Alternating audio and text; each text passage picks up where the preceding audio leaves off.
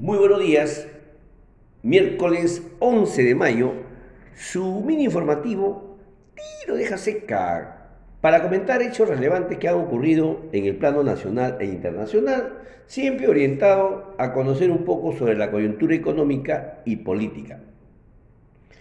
En el plano nacional, el Pleno del Congreso designó a los seis nuevos magistrados del Tribunal Constitucional, y al final del reportaje vamos a conocer qué es el punto de equilibrio para las pequeñas y medianas empresas y también las grandes empresas, por supuesto, conocer qué es el punto de equilibrio en los negocios. Eh, empezaría diciendo que el director de la Organización Mundial de la Salud advirtió que la política cero casos de COVID-19 impuesta por China no es sostenible en el tiempo, pues la variante Omicron se está propagando en su población mientras que su economía se está viendo afectada ante tantos confinamientos.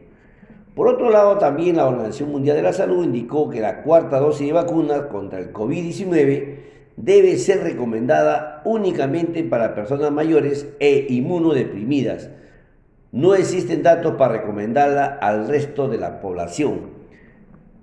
Otro hecho relevante en Estados Unidos, la Administración de Información Energética, en su informe Perspectiva de la Energía a Corto Plazo, sin considerar alguna prohibición a la importación del petróleo ruso por parte de la Unión Europea, mantuvo casi sin cambio su proyección del, del precio del petróleo de 107 dólares el barril para el segundo trimestre y 103 dólares el barril para el último semestre del año.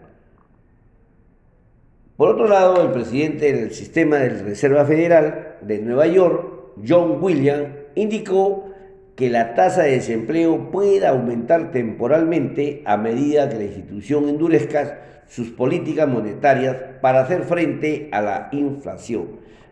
Finalmente, los funcionarios del Servicio de Inteligencia de Estados Unidos, CIA, declararon que China estaría tratando de apoderarse de la isla de Taiwán de una manera pacífica pero que aún así estaría preparando su ejército por si otros países deciden involucrarse en ese conflicto.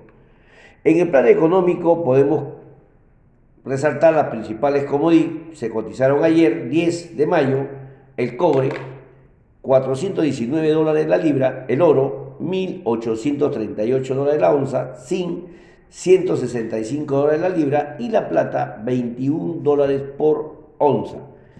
El petróleo americano, el texiano, se cotizó en 100 dólares el barril y el petróleo europeo Brent 102 dólares por barril.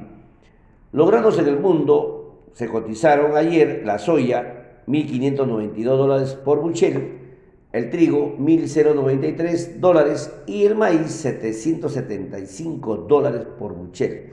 Toda esta información económica la pueden ubicar en el Bloomberg Internacional cifras al día de ayer, 10 de mayo.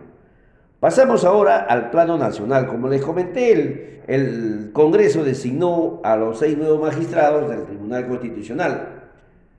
Cito a Francisco Morales Arabia, Luis Gutiérrez Tixe, Helder Domínguez Jaro, Luz Pacheco Serga, Manuel Monteagudo Valdés y César Ochoa Cardes. Todo mantuvieron obtuvieron más de los 87 votos necesarios para ser designados. No hubo debate previo a la designación de estos seis nuevos magistrados.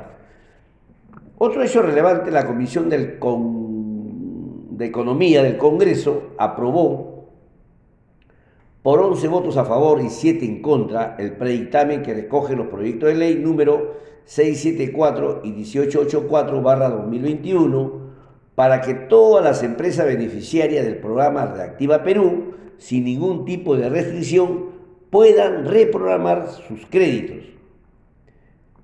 Otro hecho relevante, el Ejecutivo, mediante Resolución Suprema 138-2022 PCM, ratificó a Rafael Muente como presidente del Consejo Directivo del organismo supervisor de inversiones privadas en telecomunicaciones Occitel hasta febrero de 2027. Por parte, por su parte, mediante otra resolución suprema 137, raya 2022 PCM, el Ejecutivo designó a Mauro Gutiérrez como titular de la Superintendencia Nacional de Servicios de Saneamiento, SUNAS, hasta enero del año 2027. El ministro de Energía y Minas, Carlos Palacio, solicitó ayer reunirse con la Junta General de Accionistas de Petroperú para discutir el cambio del directorio que actualmente se encuentra liderado por Humberto Campodónico. En el diario La República informó que este pedido no prosperó debido a la oposición del Ministerio de Economía y Finanzas.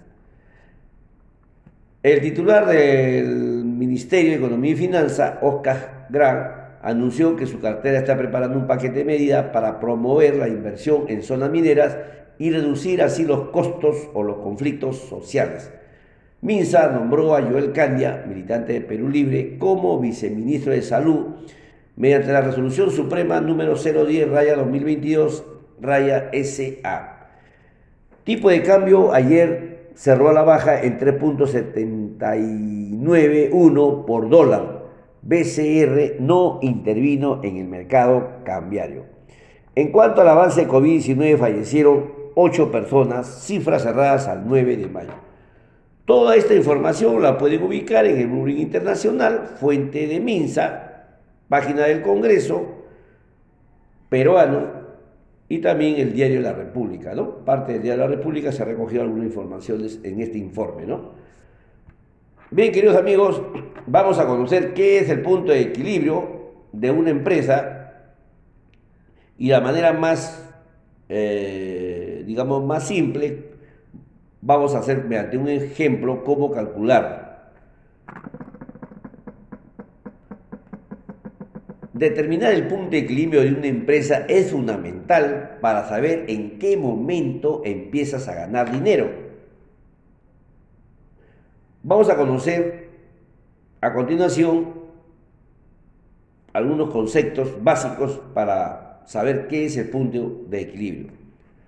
Las empresas nacen con el objetivo de generar valor por medio de una actividad económica, indudablemente es normal que en el camino hacia la deseada rentabilidad existan complicaciones y ponga los números y balances en rojo. Sin embargo, si los esfuerzos fueron correctos o se aplican medidas correctivas, en algún momento del recorrido se llegará a la meta marcada por el punto de equilibrio.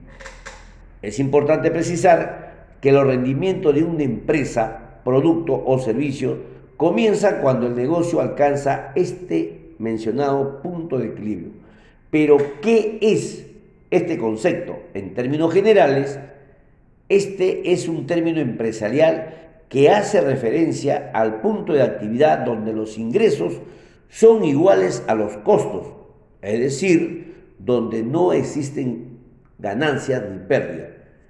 Conozcamos un poco más sobre este concepto ya ampliando sobre los comentarios de los principales economistas, donde determina que la importancia de hallar el punto de equilibrio es que a partir de ese logro, el producto con este volumen mínimo de producción y venta serán rentables para la empresa y así se mantendrán en la medida en que la empresa consiga sostener el ritmo en la producción y las ventas. Podemos estar de acuerdo que el punto de equilibrio no es una línea meta más bien es un nuevo punto de partida del que las empresas puedan partir con mayor confianza en sus productos o servicios. Asimismo, es importante porque le permite a la empresa evaluar la rentabilidad de sus negocios.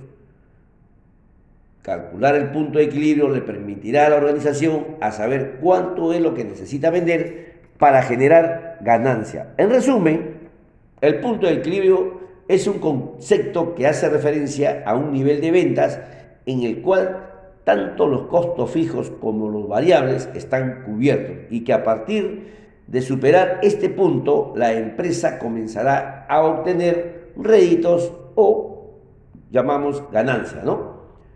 ¿Cómo lo calculamos? Con una fórmula simple donde dividir los costos fijos entre la diferencia del precio de venta por unidad y el costo de venta por unidad. Esa es la fórmula para obtener el punto de equilibrio.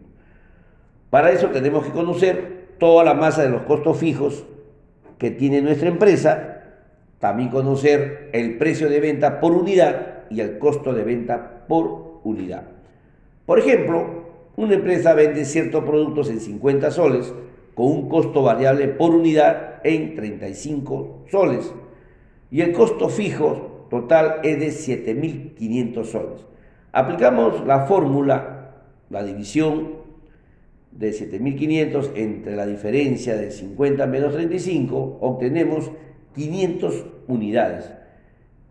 En este ejemplo, vender 500 unidades de su producto a 50 soles alcanzaría el punto de equilibrio, es decir, no ganaría ni perdería. Y a partir de la unidad 501 hacia arriba, ya sería sus rentabilidades. Bien, queridos amigos, hemos conocido un poco más sobre el tema del punto de equilibrio. En otra temática vamos a conocer los costos fijos, qué son los costos fijos, qué son los costos variables, cómo se determina, cómo se aplica en los negocios. Podemos establecer una tabla para que de esa manera poder combinar algunos costos de los productos o servicios en su caso, ¿no? Bien, queridos amigos, esos son todos los hechos relevantes. Mañana volveremos con otros temas, con otras informaciones. Siempre a cuidarnos y sobre todo, queridos amigos, amarnos los unos a los otros. Hasta el día de mañana, pórtense bien. Gracias.